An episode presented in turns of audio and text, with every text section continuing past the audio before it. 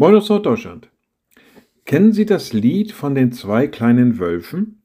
Da heißt es, dass sie durch den Wald gehen und dann sagt der eine zu dem anderen, ach, wenn's nur schon heller wär, wenn nur der dunkle Wald vom Sternenlicht beleuchtet wär.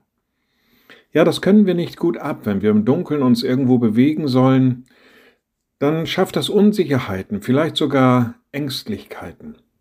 Wir wissen nicht mehr weiter, man stößt sich an Gegenständen, die man sonst bei Licht locker umgangen hätte, und dann tut es weh, und man wird noch unsicherer. Ach, wenn's nur schon heller wär, wenn nur der Wald von Sternenlicht beleuchtet wäre. Es wird manchmal finster in uns, gerade in diesen Tagen erleben wir, dass es richtig dunkel wird. In uns, in der Gesellschaft, dass immer mehr Gewalt ausgeübt wird, dass Krieg folgt. Jesus sagt an einer Stelle im Johannesevangelium, wer mir nachfolgt, der wird nicht wandeln in der Finsternis, sondern wird das Licht des Lebens haben.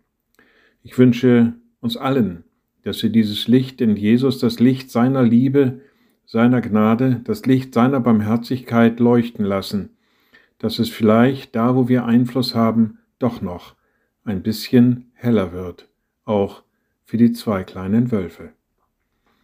Liebe Schwestern und Brüder, ich lade Sie ein zu einem kurzen Gebet und anschließend zu einem gemeinsamen Vater unser.